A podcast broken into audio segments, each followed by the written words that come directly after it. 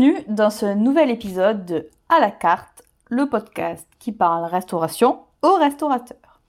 Je suis Léa. Aujourd'hui, nous allons parler de la recherche d'un local. Alors, qui dit restauration, dit d'abord une idée, une passion, une envie, l'envie certainement de partager, de cuisiner. Et donc forcément, pour ça, vous avez besoin d'un local. Rechercher un local, certaines personnes se disent très bien, je vois, il y a une annonce pas loin de chez moi, ça va être pratique, c'est un ancien restaurant, c'est un bon local, ça va fonctionner. Tout ça sans réaliser d'études d'implantation pour voir si ce local-là est vraiment adapté à votre future activité. C'est d'ailleurs l'un des cinq points qui est négligé lorsque l'on crée un restaurant et qui fait que deux restaurants sur trois ferment dans les deux premières années de leur activité.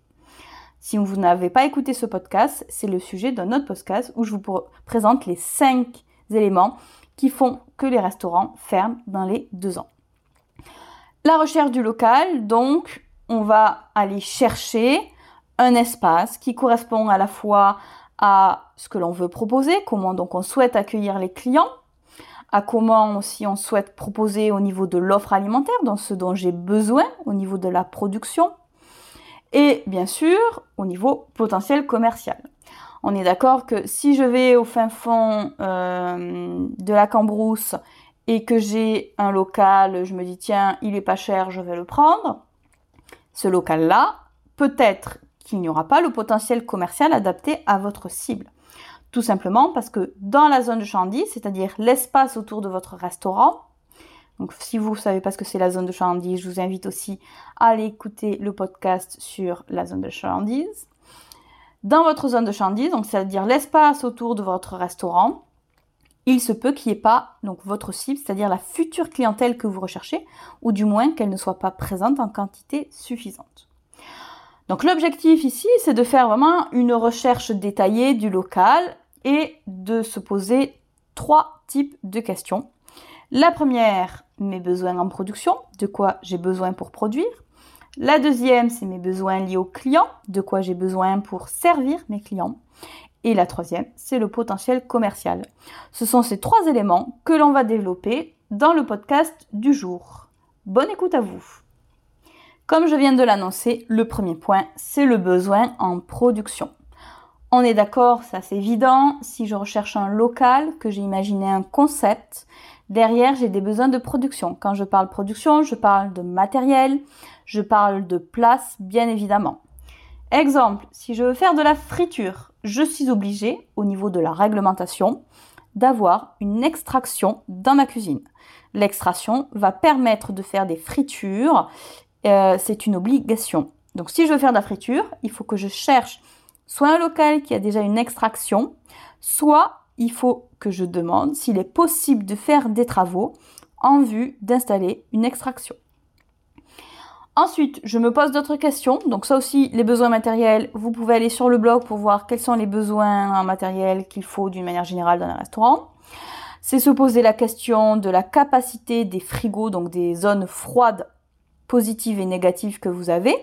Si vous faites par exemple du surgelé, il faut qu'il y ait soit déjà actuellement une chambre froide ou un frigo négatif. Si ce n'est pas le cas, il faut qu'il y ait de l'espace derrière pour stocker une chambre froide, installer une chambre froide ou un frigo en négatif. Combien de frigos aussi vous avez besoin euh, stockage de différents appareils. Par exemple, si vous voulez faire de la pizza, euh, il faut vérifier que vous pouvez mettre un four à pizza, éventuellement d'autres matériels qui vont vous permettre de vous faciliter le travail, du matériel que vous allez utiliser au quotidien. Si vous n'avez pas la place pour installer ça, ce local n'est pas fait pour vous. Il faut vraiment y réfléchir. En termes d'espace, on pense aussi au personnel. Si vous prévoyez de faire, euh, imaginons, 1000 couverts euh, alors que votre cuisine a fait 5 mètres carrés. Pour faire 1000 couverts, vous n'avez pas juste besoin d'une personne, vous allez avoir besoin d'une équipe. Et votre équipe ne pourra pas rentrer dans votre couloir de 5 mètres carrés. Ce n'est pas possible. Donc là, encore une fois, on se pose les bonnes questions. Savoir ce local-là, donc la partie cuisine, hein, production, est-ce qu'elle correspond vraiment aux besoins que j'ai? Donc qui dit besoin, c'est-à-dire qu'en amont, vous avez réfléchi aux besoins que vous avez. Autre exemple, euh, vous souhaitez faire par exemple de la pizza, je reviens sur la pizza, vous souhaitez faire de la pizza. Qui dit pizza, c'est souvent emporté, donc dit boîte à pizza. Pour stocker des boîtes à pizza en quantité suffisante, il va falloir un espace de stockage prévu à cet effet. Donc c'est aussi à prendre en compte. Donc ça c'était le besoin en production. Estimer l'espace. Est-ce que cet espace-là va me permettre d'installer le matériel que j'ai? Déjà on regarde le matériel qui y a déjà sur place. Est-ce qu'il va falloir le changer? Est-ce que je peux l'utiliser tel quel? Est-ce qu'il y a la totalité du matériel dont j'ai besoin ou je devrais installer de nouveaux matériels et de nouveaux outils pour travailler et faire mon concept? Première partie, besoin de production. Si euh, sur l'offre, vous voyez déjà que en termes de production et bien sûr aussi lors de votre visite, euh, c'est comblé. Alors à ce moment-là, vous pouvez regarder le besoin client. Le besoin client de quoi on parle, c'est ben, tout simplement, normalement, quand vous imaginez votre restaurant, vous imaginez le parcours client. Le parcours client, c'est quoi? Déjà, quels sont les types de consommation que vous imaginez? Est-ce que vous allez faire seulement du emporté? Est-ce que vous allez faire du service à table? Est-ce que vous allez faire du service à table, du emporté, de la livraison, etc.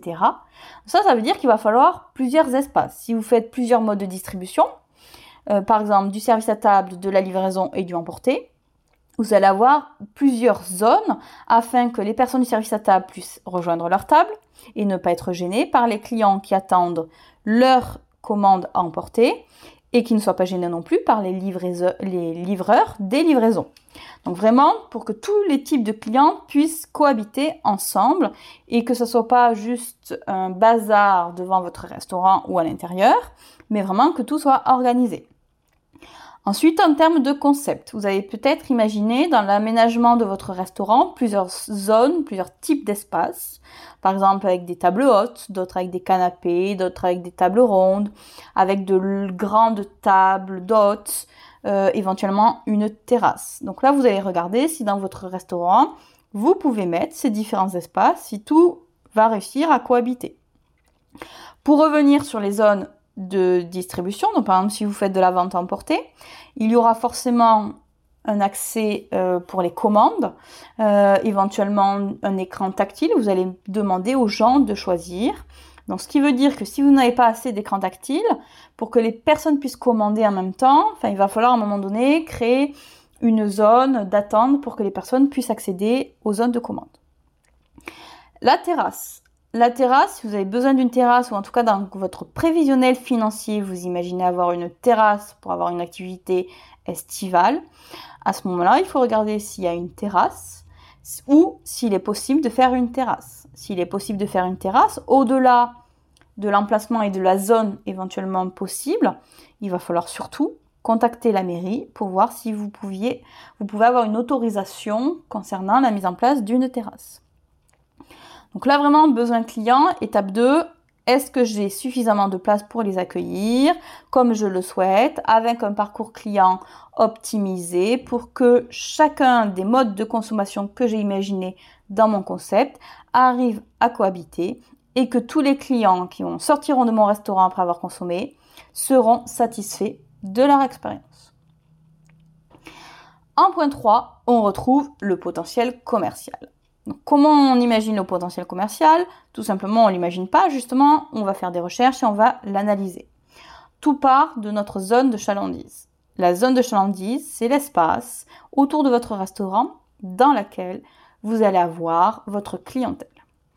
Cet espace-là, vous allez avoir différents profils de clientèle qui vont cohabiter. Vous allez avoir par exemple des actifs qui vont plutôt venir le midi en semaine, vous allez avoir des habitants qui vont venir plutôt le soir en semaine ou le week-end. Il peut y avoir des gens de passage, des touristes. Euh, Peut-être que dans votre zone de Chandy, vous avez aussi euh, des activités euh, du shopping, de loisirs, culturels, etc., qui vont drainer des gens dans votre zone et qui donc, ces personnes-là, seront à proximité de votre restaurant et pourront venir. Donc là, c'est vraiment une réelle étude qu'il faut mener et je vous invite à aller écouter le podcast et à lire l'article sur le blog sur ce sujet-là. Comment étudier sa zone de chandise et faire son étude de marché. Très important. Donc je rappelle les trois critères. Quand vous allez regarder, chercher votre local, vous allez analyser le besoin en production, le besoin client et le potentiel commercial. Une fois que vous avez fait ça, donc ben, forcément vous allez chercher euh, des annonces sur internet, vous allez peut-être voir dans la rue aussi des annonces. L'objectif, ça va être de visiter pour vérifier que l'annonce correspond bien à ce que vous attendez. En amont de cette visite, vous allez lister toute une liste de questions euh, et de points, une petite checklist pour vérifier que ça correspond bien aux différents critères. Parce que sur le coup, vous n'allez pas penser à tout. Donc avoir un support papier pour vous aider, c'est toujours sécurisant pour ne rien oublier. Cela, vous allez quand même vous engager sur un local si vous êtes amené à signer. Euh, et c'est surtout que ce local-là, à la fois en termes de potentiel commercial, mais aussi de besoins clients et de production, s'il ne correspond pas parfaitement à ce dont vous avez besoin, votre quotidien va être très compliqué. Euh, ça va être par exemple un jeu de Tetris pour jouer euh, au niveau de la production entre les différents ingrédients et les différents stockages. Lors d'une visite et la recherche d'un local, vous pouvez bien évidemment, si c'est déjà un restaurant, avoir accès à des données et ne pas hésiter à demander les bilans comptables et les comptes des résultats de l'entreprise actuelle. Tout simplement pour voir l'activité. On va regarder le chiffre d'affaires, on va regarder le ticket moyen généré, on va regarder l'évolution. Est-ce que c'est en croissance, en décroissance, depuis quand? Quel est aussi le type d'activité? Vous voyez, si vous prévoyez d'être euh, un burger et que là vous achetez une pizzeria, vous n'allez pas avoir la même clientèle. Donc c'est important aussi de le prendre en compte. Et vous faites d'une manière générale une analyse financière et vous essayez de comprendre bah, le pourquoi ce local-là est disponible. Et peut-être que euh, c'est lié au potentiel commercial. Mais si vous n'avez pas la même clientèle, la même cible que l'ancien resto, ça ne pose pas du tout de problème. Donc une analyse globale sur ça. Et alors, point surtout à vérifier aussi, puisque ça arrive à certains restaurateurs, il faut aussi se renseigner sur le voisinage et vérifier qu'il n'y a pas de problème avec les habitants. Euh, je vais vous donner un exemple. Dans Paris, il y a des restaurants qui sont en bas d'immeubles d'habitation, qui génèrent donc des nuisances euh, olfactives liées à la production culinaire. Et il y a des habitants qui peuvent se plaindre de ces nuisances-là et même jusqu'à euh, porter plainte contre le restaurateur pour ces nuisances-là. En tout cas, ça peut engendrer des problèmes, non seulement donc source de stress forcément, et puis aussi imaginons des dépenses, parce que si vous êtes obligé d'aller au tribunal, vous allez avoir des dépenses d'avocat. Donc vraiment, regardez le voisinage, même les concurrents, essayez de voir la vie de cet espace-là euh, pour avoir un aperçu global et assez précis de l'environnement du local que vous visitez. J'espère que cet épisode vous a intéressé, que vous avez appris des choses et qu'il vous servira dans la recherche de votre local. Je vous dis à très bientôt pour un nouvel épisode.